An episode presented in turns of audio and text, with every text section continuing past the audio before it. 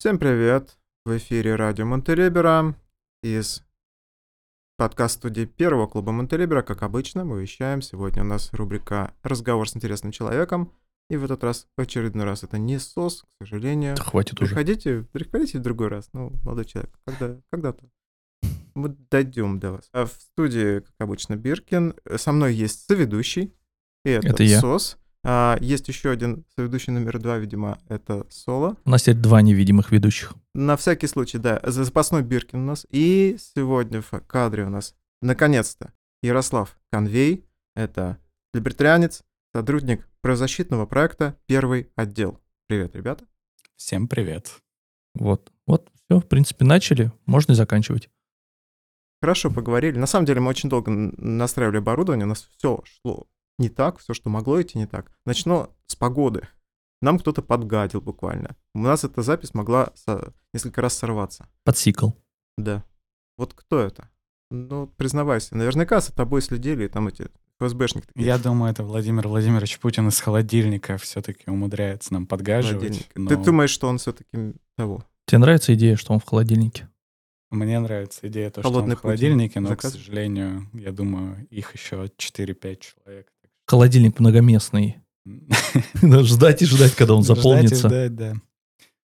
Ну, то есть, ну, ну, то есть, а дальше просто лотерея генетическая. Один умер, а второй еще лет 20 может прожить легко. Слушай, да, я, я начинаю понимать, почему Володин говорил после Путина только Путин. Как бы он же Ну, Они всех Путинами называют. Я уверен, что Как просто да. пронумеровали. Да. Это вот все эти мемы, поэтому они говорят, о, господи, Удмурт, вот банкетный. Понапридумали тоже, потому что у них просто первый, седьмой, третий, Да. и все. Э, Есть такой фильм «Луна», по-английски, по-моему, называется просто «Луна», а в русском 21, «Луна 2112» или что такое, где э, клон, который сидит в этом космическом корабле или где-то далеко на планете, обнаруживает кучу клонов. Я вспомнил, да, Да. что он на самом деле а, однолетний клон. Да. Каждый и раз кучу старых тел нашел. Я вспомнил этот фильм. Вот давай как-то Ну- свяжем это с либертарианством и с Ярославом Конвеем. Давай. Сколько у тебя клонов? Расскажи, как вот, вот он, мы тут всех нас объединяет опыт уезда из России, ну, большинство. Да. И, наверное, это вот самое понятное, что, через что практически все прошли. А, У меня у самого лично отношение к переездам легкое, потому что, ну, так вышло, что в своей истории очень много переезжал. И я слышал поговорку, что два переезда равно одному пожару. И уже только общаясь с людьми, живыми, другими, настоящими людьми, я понял, что, ну, переезд — это тяжело. Прям очень тяжело. А, переезд это тяжело, переезд особенно не запланированный. А, я сам уезжал из России, ну, мы обсуждали немножко до записи, уезжал за двое суток, когда мне сказали, что у меня 48 часов, либо я отправлюсь. Там уже было непонятно, либо в армию, либо в тюрьму. Затем я провел пару лет в Грузии, и с апреля этого года, получается, я успел пожить Турции, в Испании и теперь в Черногории. И всегда это переезд э, со, всем, со всеми пожитками, с котомкой на плече там и так далее. Поэтому, да, это довольно сложно. Не знаю, пожар я не переживал, но когда тебе приходится за 8 месяцев переживать там 3 или 4 переезда, это довольно страшно. Почему? То есть ты в Грузию сперва уехал, самое простое было, да? А почему из Грузии уехал? А, Я приехал в Грузию, потому что, ну, это были ковидные времена, это был, была весна 21 года. В Грузию было легче всего поехать, э, плюс там были... Я тогда работал на «Открытую Россию» вместе с Андреем Пивоваровым, который сейчас сидит э, в СИЗО в. Краснодарском. Вот. э, И, в общем, он нашел такой вариант, потому что, ну, речь реально о часах была на выезд. Поэтому уехал в Грузию, но в Грузии начались проблемы с российскими иммигрантами еще до войны. Ну, не пускали большое количество людей. А, вот там мы общались с Игорем Ефремовым, это мой Вот друг. он один из первых, кому отказали во Да, въезде. ему отказали во въезде, Любови Соболь отказали во въезде, Дмитрию Гудкову отказали во въезде. В общем, была такая очень напряженная ситуация. А потом, когда началась война, когда повалили все через Верхний Ларс, когда там приехало по разным оценкам чуть ли не 250 тысяч человек, при том, что в Грузии всего 3,5 миллиона человек живет. В общем, началась очень серьезная блокировка всяких неблагонадежных людей на въезде-выезде. Мгм. А в Грузии при самых либеральных там для россиян правилах вообще в мире, все равно ты раз в 365 дней должен выезжать. И это такая лотерейка. Да, Сможешь и- ли вернуться? А вот проверь. Ну, сигналы я получал такие, что, грубо говоря, напротив меня красная точечка стоит, что как бы можешь и не вернуться. Вот, поэтому я просидел в Грузии сверх лимита еще полгода. В общей сложности я провел два с половиной года в Грузии. Ты выезжал или ты так я, нарушил? выезжал, я выезжал один раз в Армению, когда еще было более-менее стабильно. В сбросил октя- счетчик. В октябре 21-го, да.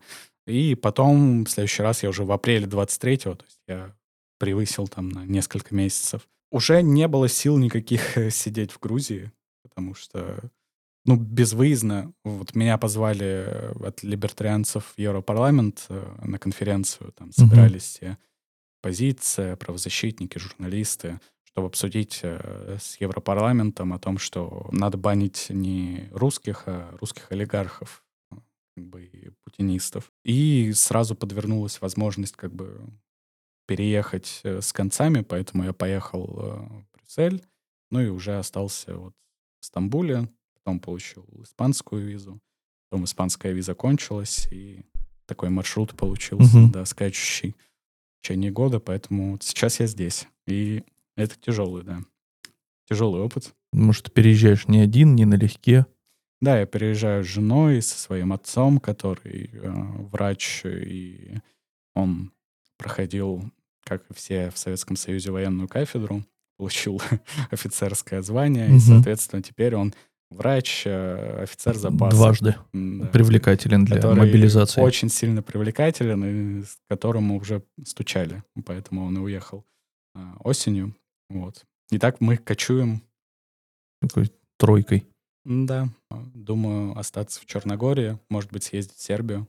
Мгм. Говорят, там примерно те же правила, но вокруг чуть больше людей, и чуть э, выше здания, и чуть больше карет И если помощи. тебе стало тесно в Грузии, я боюсь представить, как тебе может стать тесно в Черногории. А, Как тебе число населения? Ну, я был, да, в шоке, во-первых, что Черногории лет меньше, чем мне. А, во-вторых, то, что, да, 600 тысяч человек, то есть если в Грузии столица, в которой живет там во всей агломерации там 800-900 тысяч, это кажется каким-то региональным городом, потому что я сам из Омска. Омск, ну, дыра дыренью, но там миллион триста тысяч живет. А тут столица на 800 тысяч, а тут страна на 600 тысяч, и город, в котором мы записываемся, на сколько, 15 тысяч? Есть разные оценки. 30, я слышал 13. тоже. 13? Ну, это, видимо, сам вот город, а еще есть агломерация. Когда холодно, да, то 13. А когда сезон, тепло, то он Да, распухает, становится большим городом. Да, но- Извини, что ты нас увидел в ноябре. Мы Да, можем это- больше и лучше. Но, тем не менее, на цены на недвижимость, похоже, это не влияет, по крайней мере, на краткосрочную аренду. И на самом деле я очень а, поиздержался, приехав сюда. Вот. Погоди, я слышал, что в Грузии дороже. Ну, в определенный долгосрок. момент в Грузии стало дороже, но я там оказался, когда я смог в центре города студию снять за 200 долларов, М, там 45-50-метровую. Поэтому в Грузии сейчас, наверное, дороже. Но в Грузии как бы не хочется что-то плохое говорить про страну, которая настолько долго приютила, но вот эм, то, тот срез россиян, который туда приехал, он как бы создает э, некоторую психологическую атмосферу э, такого нарастающего безумия. Туда уехало, ну, туда уехали все люди, которые не могут себе позволить Просто все люди ни- никакую, никакую визу иную. И еще по остаточным... Своеобразная выборка образовалась. То есть многие приехали в Грузию и уехали, а остались те, кто, ну вот, не может, например, дальше. И люди-то переезжать не планировали тоже. И психологическое состояние специфическое. И в итоге, если это все перемножить на несколько десятков тысяч человек, или как вот, возможно, с пару сотен, то, Да, ну, наверное, большая часть то уехала. получаем кринж-треды твиттерские. Ну, И все не удивляемся. Все же видели эту статью недавнюю про буквально бомжей, которые по помойкам ро- роются и И- называют это фриганством. Я недавно видел, я не понял, что я увидел. Это тоже из Тбилиси? Да, это из Тбилиси. Еще был мой земляк Мич Андрей Митрошин, который, как оказалось, писал граффити Fuck Russians. Такое хобби у человека. Вот. Но, тем не менее, э, так, плавно переведя тему, в э, Да. Грузии довольно сильная либертарианская партия. А, Грузинское уже. Грузинская, да. Да. А, Это наследие Кахи. Ну, я думаю, наследие духовное, ну, не, не прямое, организационное, но вот это их главный перформанс э, о том, что они, э, когда ужесточа... когда посадили э, какого-то грузина за выращивание кустов марихуаны дома, они просто вышли всей партией и начали высаживать перед парламентом кусты марихуаны, их всех задержали, ну, и там уже нельзя было ну, нельзя было пересажать э, партию, у которой там два есть э, депутата Представители. в парламенте, да. И таким образом у них наркополитика в отношении марихуаны просто в серую зону ушла, декриминализовалась. То есть легализации никакой нету, но тем самым они продавили. И еще у них одна интересная история была, что э, у них можно не служить в обязательной армии, если ты придерживаешься какой-то религии, но ты при этом пастор, прист. Э, и они создали себе церковь, Где все пасторы. а, где ты должен был, чтобы стать пастором, найти себе паству из двух человек, например, мамы и папы. Вот, И Мгм. они бесплатно Отец, такие Сын, Святой услуги. Дух. прям Да, они такие услуги оказывали, и тем самым людей от армии спасали. В общем, а, делают то, что могут, это прикольно. К сожалению, они тоже... Ну, в Грузии такая странная ситуация, да, что а, правящая партия, которая пропутинская, она как бы за россиян, а вся оппозиция просто на антагонизме, она против приезда там русских и так далее. Может, Поэтому- приходится, выбирая сторону, брать сразу комплект э, ну взглядов. да, поэтому они вот стояли там на Ларсе с плакатами, типа, давайте обратно, пока Осетию там не вернете и так далее. Мгм. Часто вспоминают Осетию и там Абхазию. Ну, я считаю, что там это прямо национальная травма и главный вопрос э, при общении с русскими. То есть считай, им как бы Крым постольку поскольку. Им главное, что э, у них э, в целом большинство считает, что Осетия и Абхазия — это как бы одно, ну, события одного толка. То есть Россией оккупирована Абхазия и Северная Осетия. Все это все еще у них активно актуально. Ну, я в Украине тоже довоенный. Ты когда общаешься с человеком, если больше двух реплик, то обязательно так или иначе спросит твое мнение про Крым, э, получив его, или там про российские власти тоже часто это одинаково. Ты говоришь, да, там Путин нехороший человек, мы же не можем сказать, что он хуйло, да? И все-таки, все-все-все, это уже неинтересно, разговариваем дальше. Вот быстренько выяснили этот момент и движемся дальше. Конечно, нормальность. И никак не похоже было, условно говоря, на твиттерских бойцов. И Ну. сколько раз я пересекался с украинцами уже после войны. И у нас тут раньше человек вот тут сидел из Бучи. Он говорит, на 13-й день они оттуда смотались, у них получилось. Тоже рассказывал. Ну, Не знаю, я был в Киеве в 2018 году, даже виделся, насколько я помню, с местными либертарианцами. Ну, там такая своеобразная партия, которой членство стоит каких-то больших денег. Ой, слушай, это идея. Раз. Продолжай. Да. Ну, То есть такая партия предпринимателей, скорее, что ли. Вот. Но я в целом там общался с людьми, и... Ну, во-первых, все по-русски говорили не из-за того, что я как бы в компании, а потому что они просто... А Киев был раз- русскоязычный город. Ну да, Дефолтный язык был русский. Это Вот, и... и Мгм. Не знаю, я никак, ни с какими вопросами подобными не сталкивался. Может, потому что казалось, что это само по себе разумеющееся. Хотя в тот момент э, позиция была такая, что типа, ну да, Путин отжал, но, грубо говоря, по-хорошему бы, чтобы в Крыму еще там один референдум прошел, они там сами решили, что они хотят. Сейчас э, такая позиция, видимо, уже не является мейнстримной и, и как это сказать, порядочной, Мгм. но тогда она казалась таковой. Я в 21 году проехался от Львова до Одессы, через Винницу, в Киеве побывал и так далее. И везде себя чувствовал вполне себе уютно, кроме Киева, почти везде. Да не, везде это из требования закона. Там, если в магазине еще что-то с тобой начинает говорить по-украински, я говорю, извините, я говорю, не понимаю украинский. И, и- и всегда переходили на русский. Вполне себе дружественно было, уютно. Я это еще со времен Крыма. То есть у меня Крым был мой и до 2014 года. Больше намного мой, чем э, после. Ну да ладно. А теперь я... И я, получается, я знал, какая Украина в реальности, и понимал, как ее рисуют по телеку. А сейчас я в ситуации, что я и не решусь поехать в Украину, потому что я теперь уже и не знаю, какая она в реальности. Только я не знаю, если меня какой-нибудь друг украинский возьмет за руку, говорит, пойдем, не ссы. Я тебе... Ну, сейчас лучше не ехать. Ну, прямо сейчас точно не стоит, а да, э, тут вопросов нет во время войны. Ни в Россию, ни в Украину что-то не хочется, к сожалению. Ты много общался с э, разными релакантами, я так понимаю, ты переезжал из страны mm-hmm. в страну. Как, как-то они отличаются? Я так понимаю, что это примерный средний портрет, как, ну, с моей точки зрения, да. Я, я приехал сюда и жил здесь два года, больше двух лет, то есть еще до войны приехал. Но это, скорее всего, какой-то молодой человек лет 25, который там пытается не попасть на службу в армии, там, не попасть под мобилизацию. Иногда с э, девушкой, но чаще, наверное, без который готов там какие-то лишения выдерживать и так далее, и так далее, который пытается где-то зарабатывать онлайн. Ну, насколько это бьется с реальностью? Да, я думаю, бьется, но все-таки у меня есть некоторые искажения, потому что в основном релаканты, с которыми я общался, они так или иначе в какой-то общественно-политической сфере либо работают, либо работают их партнеры и так далее. Но так, если про различия говорить, мне кажется, это исключительно там имущественный и профессиональный ценз. Ну, грубо говоря, в Грузию едут вот как раз все общественники, если широким словом это назвать, у которых нет ни возможности получить визу, ни денег жить в Европе, ничего.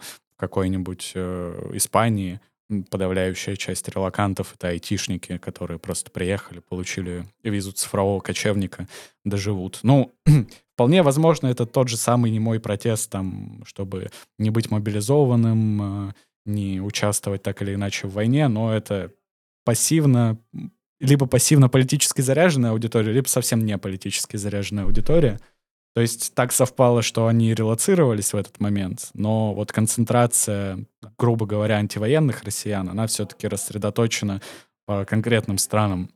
По Грузии, там, по Армении, по Польше, по Германии. Вот, наверное, так. Ну, я про Польшу много слышу, но ничего, но ничего не слышал. Ну, в Польше просто довольно лояльно, я так понимаю, относятся к просителям гуманитарной визы среди либертарианцев, потому что ну, либертарианцы так или иначе совсем, совсем не друзья э, европейским бюрократам, и, соответственно, uh-huh. и за всю свою там довоенную там карьеру или деятельность, да, не участвовали в каких-то там бесконечных грантовых программах, тренингах, там, я не знаю, в Европарламенте и так далее, и так далее. Поэтому им нечего показать в качестве релевантного портфолио для того, чтобы сказать, вот смотрите, я, угу. я против Путина был. В Польше с этим легче, потому что там тоже, ну там не либертарианцы, но там какие-то правые такие либеральные партии у власти. Когда тебе в последний раз было страшно? А, неделю назад, когда ко мне отказалась ехать скорая помощь. Как а, это было? Черногорские реалии. Да, ну у меня, в общем, случилось что-то типа, как я воспринял сердечного приступа. Э, видимо, это была там перв- первая в жизни паническая атака. Вот, и мы позвонили в скорую, а нам сказали, слушайте, у нас одна карета скорой помощи на город, вы же можете сами на такси доехать. А вот. А вот это сюрприз. А выйти до такси тяжело. То есть таксист не метнется на этаж, чтобы тебе под плечи... Но если говорить про какой-то страх, в смысле более осмысленный, да, а не, а не страх того, что там сердце остановится, то не знаю, когда последний раз. Это скорее все такие ощущения неприязни, какие-то напряжения и так далее. Ну, я не знаю. Ну, было довольно страшно, что заберут на новую землю, в 2021 году, как Руслана Шавединова. Вот. Ну и в целом было как-то некомфортно, там, я не знаю, собирать манатки и резко уезжать в Грузию. Я в Грузии до этого один раз в жизни был, как турист. Казалось, что никуда уезжаю. Ну, а так последнее время, я думаю, нет. Ты как-то приноровился к тому, что ты переезжаешь постоянно, или ты каждый раз... Ну, заново? я думаю, что это то, что многие сейчас переживают, постоянные переезды, даже если это один переезд — и это закаляет в какой-то степени, но вопрос, э, до какой степени это закаляет и в какой момент э, Главное не превратиться, в общем, в послевоенных там людей после Второй мировой, которые там как бы чего не вышло. Главное, чтобы не было войны. В общем, главное не, не надломиться во время этих переездов, но я уже к ним привык. То есть я понимаю, что там, через месяц я еще куда-то уеду, там, скорее всего, опять какая-нибудь дичь случится, из-за которой придется уезжать. Это уже в рутину превратилось. Но сложно, сложно быт организовывать, конечно. Возможно, стоило бы остановиться в какой-то стране, там, в той же Грузии или в Черногории, но хочется какую-то более урбанизированную страну. Это личные мои предпочтения. Мне нравится жить в большом городе. Ну, то, что я хотел спросить. Э, хочется уехать уже куда-нибудь далеко. В Латинскую Америку. Да, вот ну, нет, вообще, как бы... Мой... И уже как бы расслабиться. Мой пустить дол... корни. Ну, если Хавьер Милей вдруг победит... То Аргентина наш выбор. Возможно, возможно, стоит э, в Аргентину поехать, но вообще мой долгосрочный план — это Токио. А, но Япония, на самом деле, это такой э, тоже метод эскапизма, потому что это вся западная, всеобъемлющая в широком смысле повестка, все эти войны и заправдышние и культурные, они настолько выматывают, э, и настолько ты понимаешь, что а, ну, на ситуацию в России сейчас ну, невозможно повлиять объективно, будь ты ФБК, а уж тем более будь ты либертарианцами, что на какой-то момент хочется взять передышку где-то вот э, в той части света, да, где люди не понимают разницу между Россией, Прибалтикой, там, Украиной и, и Белоруссией. И, и Палестиной. Палестиной и Израилем, да. Но, с другой стороны, если э, вот у нас призрак Третьей мировой все гуляет в инфопространстве. Ну да, то Япония — это самый глупый выбор, потому что... она... Во Второй мировой она макнулась более чем. Ну да. А я недавно думал про свою э, тихую Болгарию, такой, а что у них было-то во Второй мировой? -то? Что у них было-то? Они сначала... Не хочется блеснуть одних, э, пробелами других. в познании, но вот но они у меня есть. То есть я такой, а я ну, не зачем? помню, что у них было. По-моему, у них толком ничего не было. Я только помню, что у них попросили евреев, они чужих выдали, а своих сказали, нет, самим нужны. Мне кажется, э, вот у меня мысль такая давно уже витает, что либертарианцы очень вот с 2017 года, когда вот пошел взлет либертарианского движения в России, очень многие начали, там, будучи студентами, будучи там а, только-только устроившимся на работу людьми, всех себя отдавать вот э, какой-то политической, там, активистской деятельностью. И вот в текущих условиях, когда уже, ну, скорее всего, на какое-то время это все зацементировано, всем либертарианцам стоит как бы заняться собственным благополучием, чтобы к моменту а, каких-то коренных изменений подойти во все оружие, да, состоявшимися людьми, и чтобы можно было на, на что-то влиять. Если посмотреть на всех э, либертарианских политиков, э, которые в мире так или иначе имеют какой-то успех, они не будут э, профессиональными политиками, да, они придут, скорее всего, откуда-то из коммерции, из какого-то бизнеса и так далее. Тот же Милей, ну, как бы он не он не то, что называется не политическое животное, да, он пришел из коммерции вот, угу. и решил, что нужно попытаться свою страну как-то перестроить. Вот мне кажется, стратегия долгосрочная для либертарианцев — это налаживать какие-то горизонтальные связи между либертарианцами и устраивать свою жизнь, чтобы к моменту, когда в России что-то поменяется, и к моменту, если к этому моменту у этих людей, либертарианцев, останется желание вернуться в Россию и что-то менять, они подошли как бы не голодранцами, а состоявшимися людьми, которые могут, я не знаю, и инвестировать свое время, и инвестировать свое сред... свои средства и так далее в то, чтобы, ну, в общем, в России не оказались у власти журнал Докса и все подобные ребята. Ну, ты допускаешь, что нужно будет как-то адаптировать свои взгляды для того, чтобы быть понятным э, стандартному такому потребителю новостей, скажем так, или человеку, который идет голосовать? Ну, мне кажется, у либертарианцев довольно большое пространство для популизма, и в целом э, любая реформа, направленная на ослабление регуляции, на сокращение министерств и давление спецслужб и силовиков, они в целом будут либертарианскими, поэтому пространство для, сути... для ситуативных союзов у либертарианцев, по-моему, на мою жизнь и еще моих детей, а чуть ли не внуков. Поэтому я думаю, что, ну, было бы глупо, да, заходить с инкапскими тейками и избираться в парламент, но целом ситуативные союзы там с правыми либералами — это вполне себе ну, возможно. Мне понравилось вот это, что либертарианцы должны быть сытыми. У меня, во-первых, дурацкая ассоциация. У меня знакомая, она такая матушка-гусыня. И у нее сын уже взрослый, значит, за тридцатник далеко. И он из нее деньги все тянет. Я попытался ее э, инстинкт материнский чуть-чуть перенастроить, типа, сказать, ты молодец, ты молодец. Но, понимаешь, большие детки, большие бедки. Когда-нибудь у него произойдет большая жопа. И ему нужна будет сильная мама. Поэтому перестань его сейчас по мелочи все время поддерживать, а вложись в себя, чтобы ты была сытая, чтобы ты была богатая, вот в себя. И, а потом когда-нибудь, да, у тебя будет зато ресурс там помочь сыну уже в большой какой-то истории. И это еще перекликается тоже с ценностями, э, проповедуемой частью Монтелибера, о том, что либертарианцы должны быть сытыми. И нам надо отстраивать не только политические какие-то аспекты, но и экономические. Поэтому у нас экономика э, развивается в хвост и в гриву, и хочется намного больше. Чтобы мы, благодаря сотрудничеству друг с другом, быстрее и эффективнее становились богатыми. Просто банально богатыми. Чтобы в целом, как сообщество, и каждый по, по отдельности, как индивид. Чтобы потом, когда придет время на что-то повлиять, ну, чтобы у нас был ресурс. Ресурс куда-то полететь, ресурс кого-то поддержать. Такие вещи. А ты, кстати, много слышал про нашу экономику? Я так понимаю, что ты мало что, что слышал про наше сообщество изначально, это было еще за кадром. Да, нет, я не слышал а, про это. Я про ваше сообщество а, детально узнал пе- перед записью. Чуть, чуть менее детально уже прилетев в Черногорию. Вот, поэтому нет. Ну, Вот, вот эти баннеры в аэропорту не зря повесили, да? Наконец, сработал. Чуть менее детально по прилету. Ярослав, мы ждем тебя. Не, Ярослав заметил, что ну, у нас довольно слабая презентация. Тоже до записи. Когда он попытался быстренько посмотреть, что такое Монтелиберо, я так понял, не нашел чего-то Ну, ясного. Я... Мне не было понятно, да, что у вас есть отдельно клуб, а отдельно есть э, вот э, проект э, поселка, как это называется. Что это разные вещи. Да, что это разные вещи. IT-поселение с бассейном.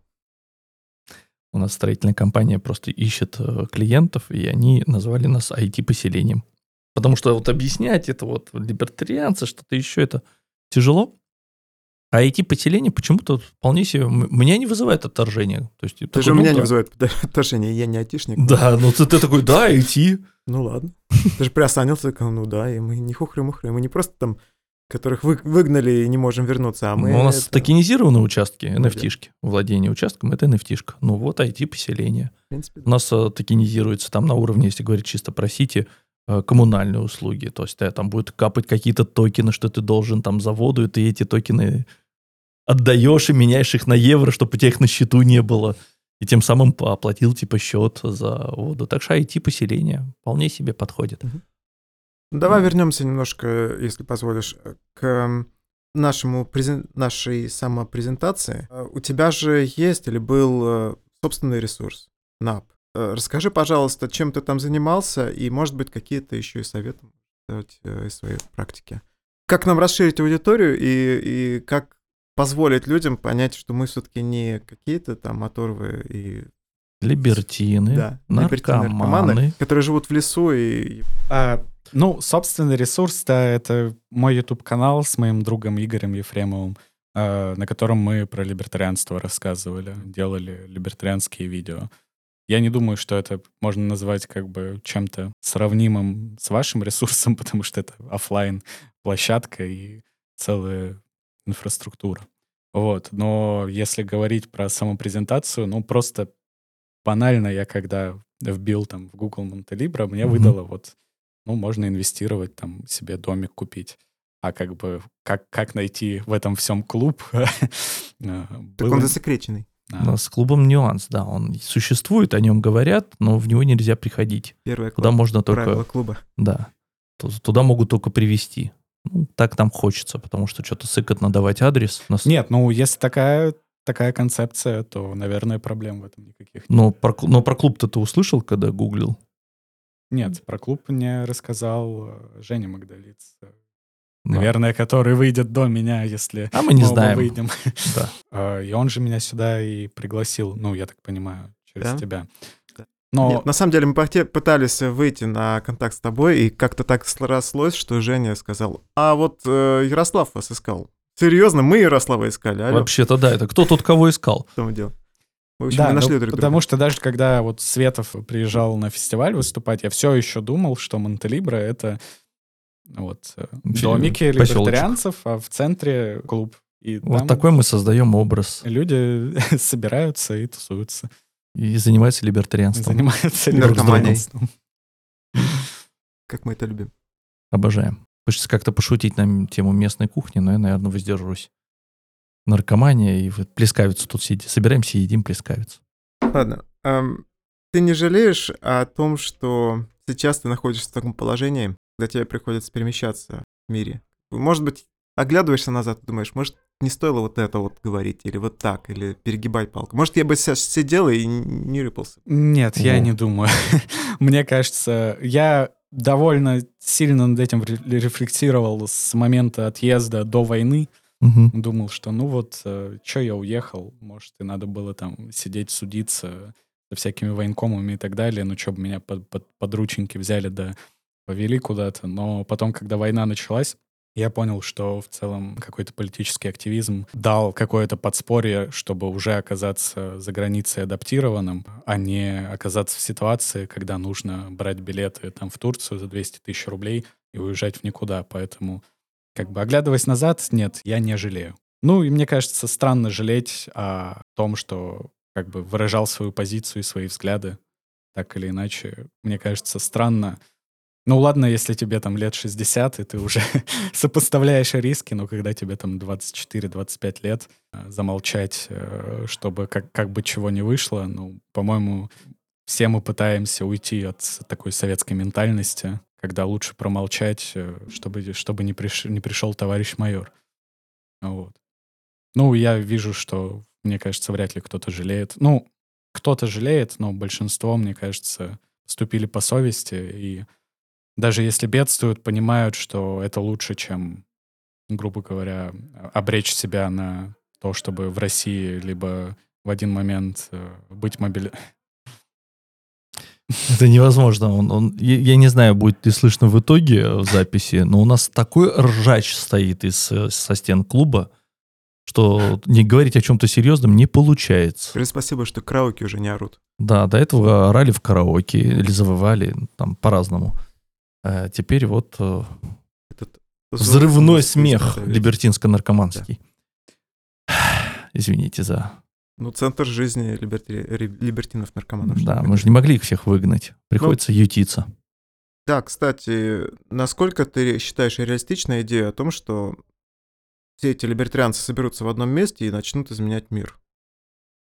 Начнут изменять друг другу, во-первых. Ну, это, Так в во-первых. Тбилиси принято. это. Не знаю. А, Мне кажется, что это возможно, покуда место, в котором либертарианцы собираются, не, не станет объектом как бы, пристального внимания юрисдикции, в которой они находятся со стороны государства. И, грубо говоря, если все либертарианцы собрались в одном месте, развили успешное комьюнити, начали производить много продукта и быть богатыми, то мне кажется, что очень быстро ими заинтересуется государство, которое захочет это все обложить налогами, регуляциями и так далее. Отдай свои шиш... эти крышечки. Поэтому, Шишечки. возможно, это имеет место, когда комьюнити формируется снизу вверх, но мне кажется, что без гарантий того, что государство не сможет вторгнуться на, эту территорию, ну, будет тяжело очень. Ну, Слушай, Кто же нам такие гарантии даст? В том и дело, смотри, у нас же все-таки децентрализованное сообщество, по крайней мере, лелеемся в мысли, что нас никто не тронет особо, потому что, ну, а кого хватать? Ну, Представь, заходишь курятник, да, и тебе нужно найти там главаря, и там, словно все, Ну, или, например, в Палестину. одинаковые. Надо найти хамасовцев. Да. Офигенное сравнение я дал, ну. Ну да. Ну, возможно, вот в таком государстве, как Черногория, это возможно, а каком в какой-нибудь Германии это было бы ну, невозможно. Просто по факту силового аппарата и бюрократии. И, вниматель... и внимательности за аномалиями. Ну, вообще, ты считаешь возможным, что в какой-то стране, допустим, в Грузии, как ты говорил, там много общественников, разовьется такое движение, где люди начнут изменять страну? То есть, возможен ли политический активизм за границей, не в своей стране? Ты имеешь в виду именно э, ру- русскими либертарианцами? Ну, например, да. То есть, вот человек пришлый и начинает тут, тут Я, если честно, скептически к этому отношусь. Я был бы рад ошибиться. но мне кажется, все-таки, помимо того, что мы либертарианцы, мы еще как бы русские или россияне, как, как, как удобнее. И мы, если оказываемся за границей, ну, в основном растворяемся, как бы. То есть очень, очень мало кто готов э, на формирование каких-то э, диаспор и так далее. Ну, это прямо сейчас видно, что все, кто разъезжаются, они как бы... Вот даже на примере белорусов, белорусы кучкуются, в белорусские диаспоры э, русские, они как бы растворяются. Вот, поэтому, ну, Наверное, это возможно, но я как бы свои надежды лелею на то, что рано или поздно мы все-таки сможем вернуться в Россию и каким-то образом, если не влиять на политику всей России, то хотя бы себе отгрызть какой-то кусочек, э, какой-то маленький Гонконг, в который... Ингри — это большой кусочек. Да, ну, в общем, в котором мы сможем себе автономию какую-то выгрызть. Вот. Ну, ты не боишься, что к тому времени пройдет достаточно много ну, лет, и может быть, мы потеряем свою идентичность. Почему люди растворяются? Может быть, это потому, что они и хотят раствориться, потому что они уже хотят отторгнуть эту самую русскость или там наследие советского прошлого и пытаются адаптироваться, может быть, выучить язык в той же Испании или там в Аргентине. И, может быть, и некого будет потом собирать. Ну, я думаю, что какая-то часть осядет. Э, но это все зависит э, от людей. Я вот среди либертарианцев вижу, что даже те, кто как-то адаптируется, они все равно сидят в ожидании как бы возвращения на родину. Ну, большинство из них. Понятно, что, ну, мне сложно говорить, да, я там, у меня нету детей, у меня нету Э, долгой истории семьи и так далее, чтобы говорить о том, что я смогу там через 20 лет подорваться и вернуться в Россию и там чем-то заниматься. Но пока в целом, смотря на комьюнити, все, все заряжены на то, что это временные какие-то трудности, возможно, долгие временные трудности, после которых можно будет вернуться в Россию как бы за всех, за всех политических активистов не скажу, но я вижу, что либертарианцы, они российские, они во многом не только либертарианцы, но еще как бы и российские, не в последнюю очередь. Мы и до записи говорили, о, ну, немножко шутили про Путина в холодильнике, да? Вот здесь у нас прилетит страйк, наверное. Да нет. Ну, не должен, не должен. Сейчас это YouTube благое. А, у Соловья там 4 миллиона просмотров. А, ну все, шикарно. Тогда мы, мы в тренде, мы в тренде. Да. Да, Валерий Соловей может размещать. Нам можно в заголовок вынести Путин в холодильнике. Да. Ярослав Конвей. Конвей, а, а в Конвей в студии. Конвей, да. В, в баре. Загадки Монтелибер. В баре. Кто-то в холодильнике, кто-то в баре. Кому что. Но я тоже думаю, что если что-то такое радикальное в России произойдет, условно говоря, Навальный придет к власти в итоге, то есть что-то какая-то вот пертурбация, и вот все вот, у нас больше половины людей развернется, уедет. Ну, да, я думаю, грешно было бы не уехать в таком случае, потому что, ну, это все-таки твоя страна, ты, я ощущаю себя русским, я не, я не могу, то есть я э, очень хорошо говорю на английском, я жил в, там, в Великобритании, я путешествовал, но я все равно ощущаю себя русским, это часть моего культурного кода, и, естественно, я хочу сделать э, лучше для своей страны. Mm-hmm. Было бы, и я считаю, что я могу что-то сделать лучше. Вот. Но вопрос в том, остановится ли все со смертью Путина. Потому mm-hmm. что есть разные точки зрения, и даже при том, что Путин условно есть, условный Путин настоящий в холодильнике сейчас. Все равно остается еще несколько Путиных, а, которые ни на что не повлияют в итоге. Ну, слушай, а, если посмотреть на медийное поле последних сколько лет, шести, а, все политологи, оппозиционные политики и так далее, и так далее обсуждают вот это, мусолят постоянно, делают прогнозы. Да непонятно, ну, как бы смерть Путина, ну, создаст какое-то какое-то окно возможностей, возможно, создаст. Возможно, мы об этом узнаем через несколько месяцев с того, как он умрет. Ну, главное, что с ним так или иначе какая-то эпоха закончится и появится какой-то шанс на изменения. Ну, возможно, там все это узурпирует власть хунта. Ну, тогда не надо возвращаться в Россию. Ну, тогда надо ждать, когда хунта пойдет. Ну, как бы вот в таком мы мире живем, что, к сожалению, либертарианцы, да, они не, не поддерживаются институциональными там всякими донорами грантов, э, большими крупными бизнесами и так далее, потому что, ну, как бы мы напрямую представляем им экзистенциальную угрозу. Да, то есть зачем донатить от имени государства людям, которые хотят твои полномочия упразднить? Поэтому нам как бы остается просто копить силы на тот момент, когда вот образуется такая вот узкая щелочка, в которой мы можем что-то сделать. Ну, не образуется, ну, значит, тот накопленный капитал и социальные связи, ну, будем дальше здесь просиживать, воспитывать маленьких детей и внуков либертарианцев, э, а потом, а потом вернемся в Россию через 50 лет, и, и вот. Ну, это все, миграция. все это пессимистично, конечно, но так, так мне видится, в общем.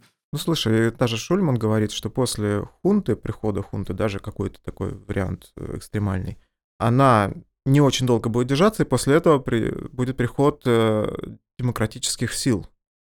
Она неоднократно это говорила, я не могу, наверное... Не, ну если Шульман сказал это. Да.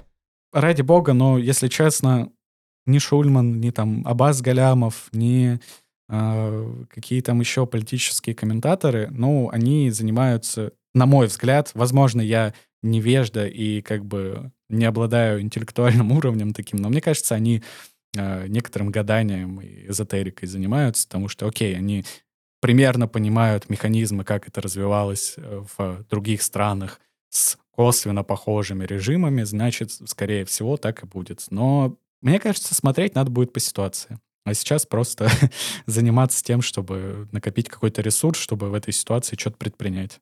Вот сейчас большинство либертарианцев единственное, что смогут предпринять, вот сейчас умирает Путин, происходит демократизация, все, что они могут предпринять, это последние деньги на билет в Россию потратить. Вот хорошо бы, чтобы через два года они бы могли еще, еще что-то помимо этого. Ну, еще и семье билет купить, да. Расскажи, пожалуйста, вот представь себе, что сейчас Путин умирает, и можно возвращаться в Россию, можно строить Россию будущего, прекрасную или не прекрасную, это уже кто как э, верит, видит, и богатую Россию будущего, счастливую Россию будущего. А где ты себя видишь в этой самой России будущего? Что ты можешь сделать для АНКАП? В свои годы. Я по своей профессии медийщик, я бы занялся скорее всего, организацией какого-то предвыборного штаба, возможно, политтехнологом бы стал для либертарианцев, то есть занимался бы тем, что связано с медиа. Вот, то есть сам я не уверен, что мне интересно и по силам быть каким-то там политиком, но мне бы по силам было интересно такого политика продвигать. Как бы так или иначе были бы какие-то выборы, либертарианцы там бы набрали, ну, довольно скромный процент, скорее всего. Ну, вроде он потенциально должен набрать большой процент, если исключить, может быть, слово либертарианство малопонятное, мы об этом говорили еще до эфира. Но какие-то общие признанные истины, они, ну, у нас в крови. Признанные истины о том, что налоги это плохо, о том, что от государства надо отдалиться, о том, что с полицией не надо иметь дело, это, в принципе, в крови у каждого человека, который прожил сознательную жизнь в России. Только идиоты, наверное, могут считать иначе. Ну, Россия нас... супер патерналистское государство, в котором огромное количество пенсионеров, приученных как бы Я думаю, ты просто в бабле. Ну, ну да, да. Я, я нахожусь в этом самом... Мягко говоря, пузыре. в таком бабле, бабле внутрь. Не, ну, Слушай, ну это как раз уходящее население, да? Если мы подождем, ну, посмотрим. Ну, вот, опять же, э, ты говоришь, вот сейчас образуется ситуация. Вот сейчас будет плохо либертарианцам, потому что происходят какие-нибудь демократические выборы, да, и вот у тебя условно там есть э, какая-нибудь э, огромная коалиция Навального, огромная коалиция Каца, огромная коалиция Ходорковского и там всяких вокруг Гудковых и так далее. И у них у всех есть какое-то, скорее всего, невообразимое количество денег на то, чтобы вести свои политические кампании. А, ну, и есть какие-то вот экс-режимные функционеры, да, которые там по какой-то причине, скорее всего, останутся и заберут себе еще 50% парламента. Вот. И, и вот есть либертарианцы, которые могут по сусекам себе наскрепсти, ну, я не знаю, может На быть, билеты. Ну, да. Может, они на всероссийскую компанию 7 миллион долларов наберут, да, когда э, будут соперничать там с 10 миллиардами долларов у каждого. Ну... Нет, ну а можно же, опять же, вступить в коалицию, ну, как вот ты говорил, и изнутри как бы работать. Да, и кому нужен будет наш потенциальный микроскопический процент.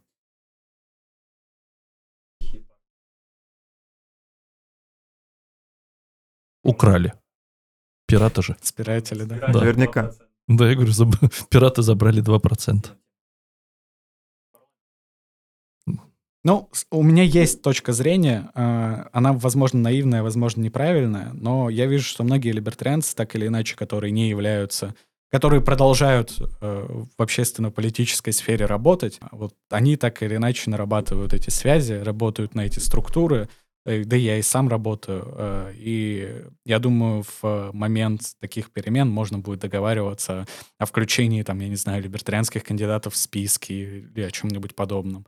То есть э, те, кто все еще видит себя да, в какой-то общественной работе, ну вот их, можно сказать, задача или миссия, да, не окуклиться, не маргинализироваться окончательно, а наоборот, э, как бы показать, что либертарианцы ок, э, и вообще у них идеи по поинтереснее, чем у, я не знаю, левых либералов, э, социал-демократов и так далее. Я вот работаю в правозащитной организации, первый отдел — это мы защищаем людей по статьям по госизмене, шпионажу, все, что связано с преследованием со стороны ФСБ, спецслужб. Вот. Э, у нас руководитель Дмитрий Зайрбек, он тоже либертарианец, а, он стоит в либертарианской партии. Вот. Э, ну и мы являемся довольно таки известной правозащитной организацией, наверное, после Агоры и ОВД-инфо там на третьем месте. Вот. Э, Я думаю, мы приложим ссылку в описании, и Да. кто захочет, может Да. задать. Да, кстати, есть YouTube-канал, вот мы его развиваем, я как раз именно этим на работе занимаюсь. Вот, YouTube-канал у нас сосредоточен на том, что мы рассказываем про кибербезопасность полностью, как э, от VPN до Hunix, М. до там анонимных сим-карт и Актуально. так далее. Такие маленькие дела либертарианцев, которые, возможно, в перспективе что-то дадут. И я знаю, что либертарианцев среди разных правозащитных организаций, СМИ, там, а, работающих у Ходорковского, ФБК, у КАЦа и так далее. Речь идет о десятках, а то и о нескольких сотнях человек.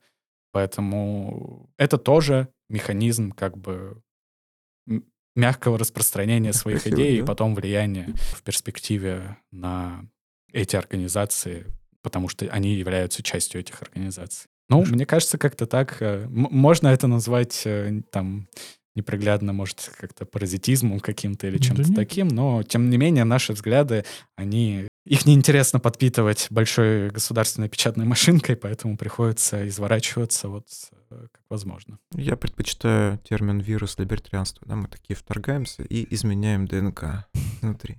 Нет? вся. Не, ну вообще, почему мы, собственно, давайте не будем игнорировать слона в комнате и скажем, что у нас есть э, Михаил Светов, который здесь у нас в студии был и разговаривал также с Созом, со мной. Это реально известный политик. В качестве мема, как минимум, о нем слышал, наверное, каждый четвертый в стране. Это человек с большой Я- базой. Нет? Я думаю, о Навальном каждый четвертый не слышал. Да ладно. Ну, это еще раз возможно, я бабл, щас- да. Ну, ну, я общаюсь с такими людьми, ну, ну я не И знаю. тебе мне кажется, что- все такие. Ну, это действительно человек, который, о, о котором имеется представление у людей, которые не слышали о либертарианстве, которые не очень понимают теорию, но он знает, а, вот этот человек, да. Как ты видишь его, при том, что он изначально говорил, я не собираюсь там вступать, я не хотел быть политиком, но меня заставила, собственно, жизнь. Он там будет в этой А- прекрасной России будущее, там, баллотироваться или что-то еще? Потому что я тебя спрашиваю, как э, соратник ближайший, да, ну, вы, собственно, общаетесь. Ну, он всегда свою роль обозначал как э, миссионерство, ну, то есть как э, пропагандист идей, да, а не как э, электоральный политик.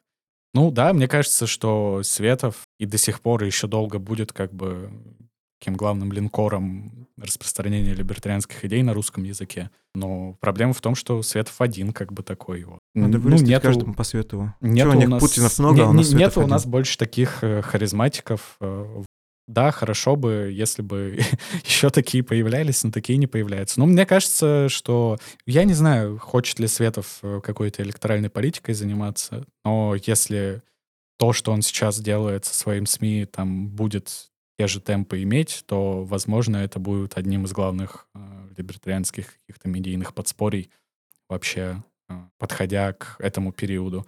Вот, просто, ну, к свету рекомендации там о том, чтобы обустроить э, быт там, в смысле, накопить капитал не относится. Он, как бы, к счастью, э, Ему см- достаточно. смог это себе обеспечить до этого, вот. Поэтому у него исключительная ситуация, и он, я так понимаю, ее осознает, и вот занимается пропагандой идей либертарианских. Ну и пока вроде получается, получается неплохо, то есть все там, конечно, могут посмеяться там над всякими сельскими трудовиками, но по факту СМИ, которая называется либертарианским СМИ, и которая как бы при этом пишет не как новостное агентство, а как э, заряженная идеологически платформа, да, ну, на русском языке уж точно самое крупное, а то единственное. И, в принципе, таких-то в мире насчитать можно по пальцам одной руки. Вот, это важное дело. И, возможно, оно еще сыграет в будущем. Просто сложно оценивать какие-то перспективы, потому что у них рост такой взрывообразный. Сначала они там растут на 100 тысяч человек, ну, там, на, на 40 тысяч человек. Потом какое-то плато наступает. Потом случается какое-то событие, какой-нибудь Пригожин очередной идет брать Москву, да, и накопив уже определенный там охват и определенный медийный капитал, уже можно что-то сказать либертарианское и тем самым набрать еще аудиторию. Вот зависит от того, сколько пройдет времени, сколько таких событий еще произойдет, и не захочет ли хоть один, я не знаю, какой-нибудь э, нормальный либертарианский бизнесмен может это как-то все проспонсировать. Привет Чичваркину. Что, ну вот непонятно. И он... компаний. Много, на самом деле. Я да. думаю, таких людей много, но они, видимо, пока не видят в этом потенциала какого-то. А вот надо им показывать потенциал. Это не, не выкидывание денег будет. Ну да. Хоть какая-то польза. Ну, у вас э, с ним послужный список довольно большой до первого отдела, которым ты сейчас занимаешься. Расскажи, пожалуйста, э, каким образом вы сотрудничали раньше?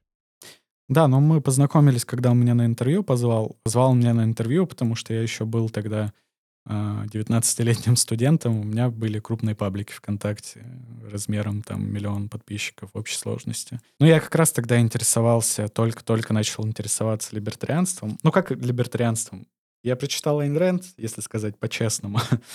А, Не стыдись. До этого, Многие до, из нас через это прошли. До этого я как бы придерживался такого правого либерализма. Ну, насколько это возможно для политически не заинтересованного максимально человека. Потом начал читать э, Хайека, потом прочита... попытался прочитать Мизеса, еле как его дочитал.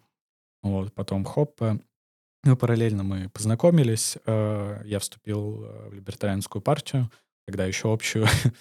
ну, у Светова пошел э, очень сильный рост Ютуба. Но он такой, как фрешман на российской политической сцене оказался. И, ну, грубо говоря, наше деятельностное такое сотрудничество началось, когда мы делали митинг за Телеграм. А, в Москве. Ну и потом там по накатанной несколько митингов было. Вот такая политическая работа. Параллельно были всякие конференции э, просветительские, там чтение Айн Рэнд, э, была мемориальная конференция Мюррея Ротбарда, а, были, был лекционный тур Светова, там он ездил по, сейчас, чтобы не соврать, ну там около 30, 30 дней, 30 городов, по-моему. Да, около 30 городов. Вот, я тоже помогал с этой организацией. Ну и так продолжалось до 2020 года, до ковида. Потом мы застряли на ковиде за границей. А, там придумали либертарианский бар, либертарианский клуб в Москве. Вернулись, а, не без а, сложностей его сделали, проработали несколько месяцев. Э, Ты про новую искренность? Да, я про новую искренность. Был классный, прикольный клуб, но однажды мы позволили себе провести мероприятие «Открытой России» у себя, и это стало фатальным. Нас пришли, закрыли. Как бы по сути, по беспределу, э, настолько по беспределу, что, несмотря на абсурдные предписания о закрытии, которые нам дали, э, есть конкретные сроки для обжалования, которые там исчисляются 14 рабочими днями. Нас закрыли 27 декабря. Ну, то есть, э, окей, даже если исключить эти рабочие дни, они протянули полгода. То есть нам не давали решения там низших инстанций судов, что мы пошли в кассацию и, наконец-то разъебали как бы эти все, эти все обвинения. Вот. Э, ну и потом прошло полгода этого предписания о закрытии, да, оно на полгода было. И мы переоткрылись, и вот с того момента мы проработали около месяца. Со мной началось наружное наблюдение до новой искренности, до работы моей. Я отк- работал тогда в офисе «Открытой России». И в определенный момент там э, меня поймали полицейские, отправили в ОВД. Там ну, это я вот до записи рассказывал кратко. Там были два ФСБшника с камерами. Они именно ФСБшники, а не эшники, насколько я понял, были. Ты а, различаешь в сортах? Нет, они Нет. эти ксивы показывали. А. А, и пришел военкомат, торжественно мне вручил повестку на сборочный пункт, типа, и ФСБшники сказали, что вот у вас там 48 часов на выезд. Собственно, после этого я уехал, а потом вскоре уехал Светов, потому что на него э, завели уголовное дело, точнее, дали ему ход, насколько я помню. То есть уголовное дело на него чуть раньше завели. Ну и с тех пор мы как бы разъехались, э, и какую-то деятельность вести было все сложнее и сложнее совместно. Ну то есть как бы вот какие-то проекты прямо на этом завершились. То есть мы также продолжаем общаться, поддерживать связь, но как бы понятно, что ему надо было жизнь устраивать, и мне, и всем. А потом еще началась война, и как бы совсем туго стало. Поэтому, там, условно, к SVTV News я никакого отношения не имею, но а, несмотря на то, что периодически кринжую с подводок, деятельностно поддерживаю. А, ты затронул тему полиции. Э, ФСБ, Эшников и так далее. Я так понимаю, что у тебя неоднократно был опыт задержаний? Ну, на самом деле у меня был не такой большой опыт задержаний. Дважды меня всего задерживали, не смо... ну, не считая тот случай, когда мне уже пришлось уехать, то есть всего трижды. И один из них был э, в самом начале, когда я вступил э, в ЛПР. Мы проводили чтение Адама Смита, и они совпали на 5 ноября 2017 года, Мальцевскую революцию. Ну, там, я думаю, многие мы знают об этой истории, когда мы пошли по поесть Макдак. И их всех был, приняли. Да, да, и Пожарский, и Светов, и все-все-все. И лекция в Ахтазаке была именно так. Да, именно оттуда. Вот, второй раз на одном из митингов. Ой, я уже не вспомню на каком. По-моему, это было... Ну, вот там было лето выборов в Мосгордуму, и там их просто много было, вот на каком конкретно я не вспомню. Ну и вот третий раз, э, третий раз э, уже на входе в открытую Россию. Потом, когда я уехал, у меня были в квартире обыски. Вот. Ну и плюс э, интересная история, что ко мне подослали завербованного э, либертарианца, завербованного ФСБ, подослали его в Грузию, оплатили ему поездку, дали Э, денег э, на карманные расходы, чтобы он следил за мной еще там за тремя-четырьмя людьми. Ну, там, э, координатора фонда «Свободная Россия», это там организация, которая помогает иммигрантам российским в Грузии. Вот, еще там за парой человек, работающих в СМИ. Он давал об этом развернутое интервью на «Медузе». Я не знаю, можете там аннотацию да, какую-нибудь да, дать. В общем, ну да, он, естественно, сразу же еще, как только его отправили в транзитной зоне, написал всем как бы по защищенным каналам, что вот такая херня, ребята. Вот, меня отправляют следить за вами. Ну вот, какое-то время мы собирали материал, а материал уже был готов, и запись его разговора с... Э, запись его рассказа на видео плюс разговора с э, его вот этим куратором, она была сделана то ли 21, то ли 22 февраля 2022. Ну и сами понимаете... Как инфоповод что... потерялась. сами понимаете, да, что потом было не до монтажа всего этого. Да, ну вот такая история. Обычно тот же Навальный, по крайней мере, пока он еще был на свободе, говорил после каждого своего задержания, ну, я же с этими ребятами разговариваю, они же все понимают, они говорят, да мы за вас, на самом деле, мы просто, ну вот, выполняем долг и так далее. Э, мне кажется, что он привирает, потому что эти люди, они, наверное, не способны на какую-то осознанную, не знаю, мыслительную деятельность, к сожалению, потому что те люди, которые сейчас до сих пор служат, ну, я, я не знаю, я отказываю им в каком-то... Ведь это довольно рационально человечности, что ли. В... Может быть, да, они отлично адаптируются и так далее. Может быть, они не враги своей семье, это могу пон- понимать там головой. Отличные соседи, друзья. Ну, не могу под подтвердить вот это, не могу за это ручаться. Но ну, как у тебя по опыту? А... Да не знаю, я не то чтобы много с ними общался, а, но был один там эшник, э, мой земляк из Омска, который меня допытывал, э, где, где я живу, типа, у меня паспорта с собой не было, я забыл дома. А, когда меня задержали, допытывал, э, типа, чтобы я ему рассказывал, на какой улице я прописан, что там рядом находится, а не вру ли я ему. Вот, ну, я не знаю, они, они ведут себя рационально в какой-то степени, потому что это некоторая девиация, да, быть в авторитарной стране оппозиционером, ходить там на митинги, подвергать себя опасности. Ну, они конформисты.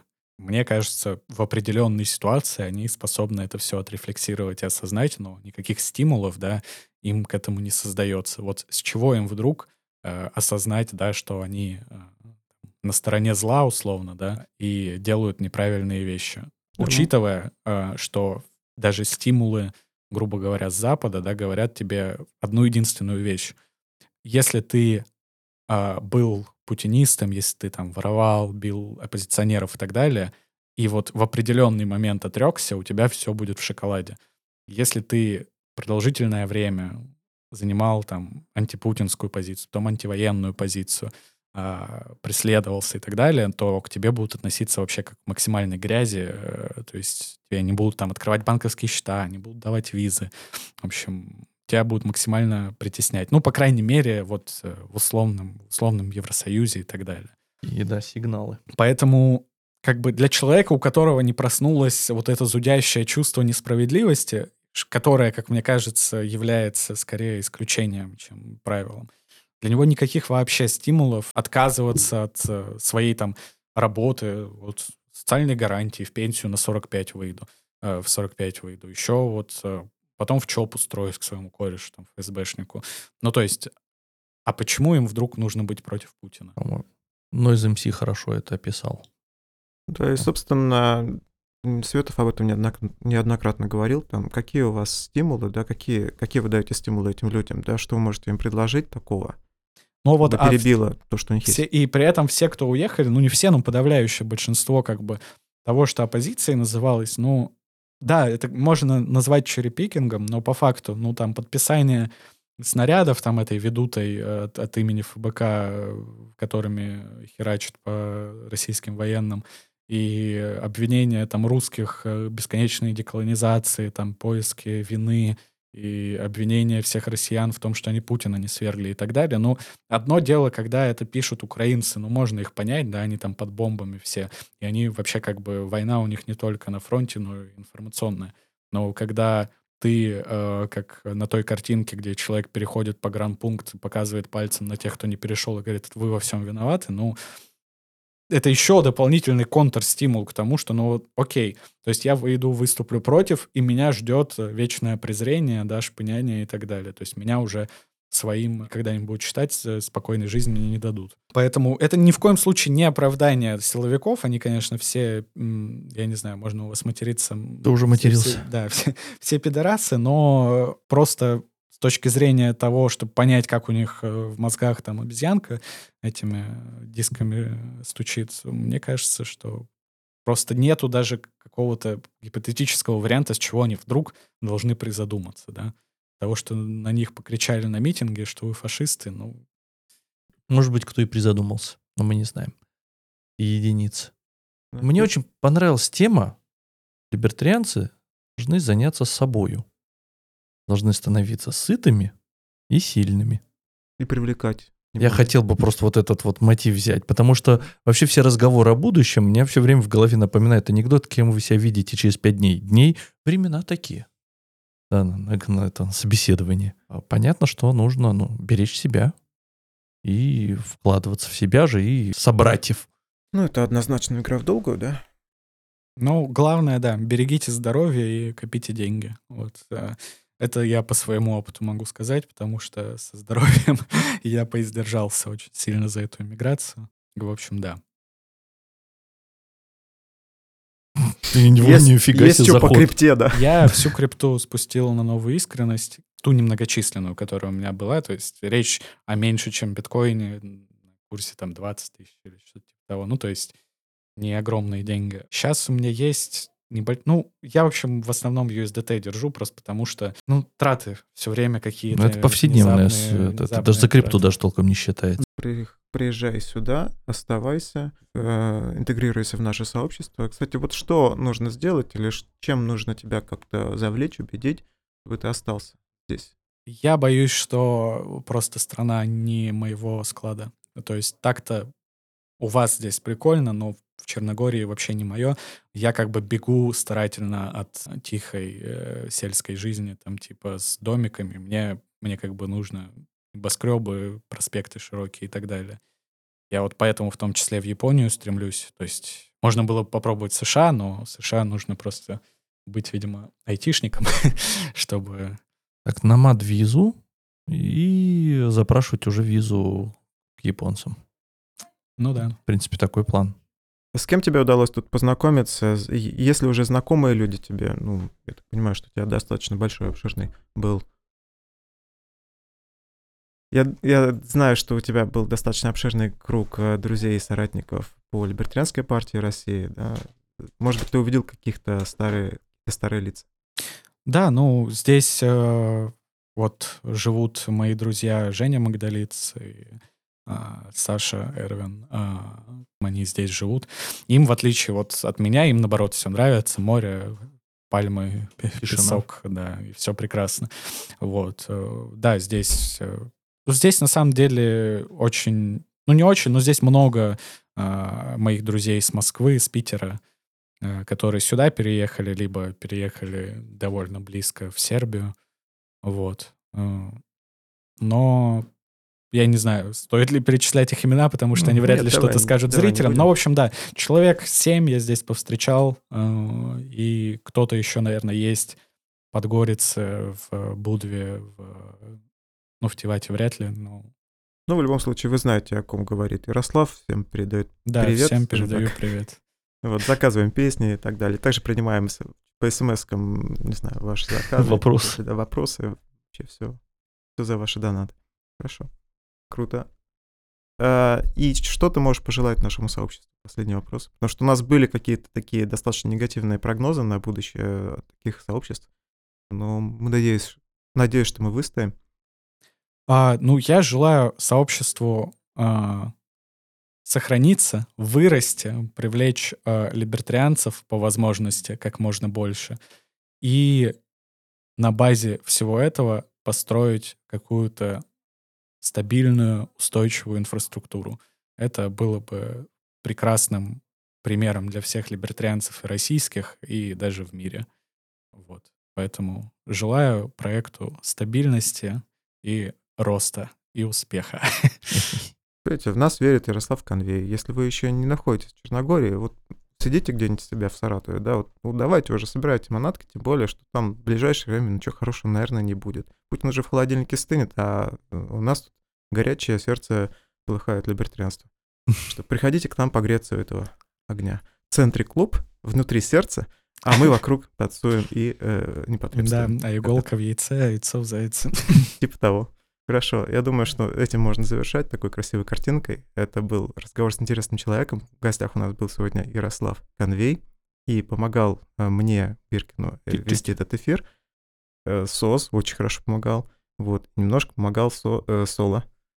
Соло Мак. Он Спасибо там. большое. Мы его вырежем. Всех вырежем, да. А вас всех так зовут или это... Нас Клички. всех так зовут, но это клички. Нет, на самом деле, у кого-то это настоящее имя, как, например, Сос. У кого-то это такая вот, ну, такое погоняло, которое осталось и вот закрепилось. Ну, Ладно. просто, например, Алексеев у нас 7 штук. 10. 10 в клубе? Алексеев 10 Я, уже. я, я, видишь, я потерял ужас. счет на 7. А вот а, а Ярославов нет, так что вот ты Вот, был бы кстати, хорошо. да. странно, потому что я и Ярославов знаю человек 12, наверное. И все они... Все приходите. Я приду с Ты 11 будешь первый. За тебя забронируем номерочек. Ярослав первый, так и будем звать. Ой, круто. Всё, спасибо, Ладно, всем большое спасибо большое. за терпение, потому что мы долго тут спасибо. собирались. Да, мы дольше собирались, чем записывались, ну да. Я а думаю, ты хотел что- принципиально записываться дольше, чем собирались, да? Нет, И- ну просто это, мне кажется, это аномалия все-таки. Я хочу прийти на готовенькое. Когда-нибудь у нас такая будет возможность. Ладно. Прийти на готовенькое мы все Да. хотим. Всем пока. Всем пока, да, ставьте лайки, подписывайтесь, обязательно комментируйте. Э, и Присылайте криптовалюту, если вам нравится, что они делают. Да, Круто. все верно. Да, и подписывайтесь, и также донатьте первому отделу. Я думаю, что они скажут, э, Ярослав скажет. Первый, первый, первый. ППП. ППП. Отлично, спасибо. Фу, пока. Наконец-то можно материться.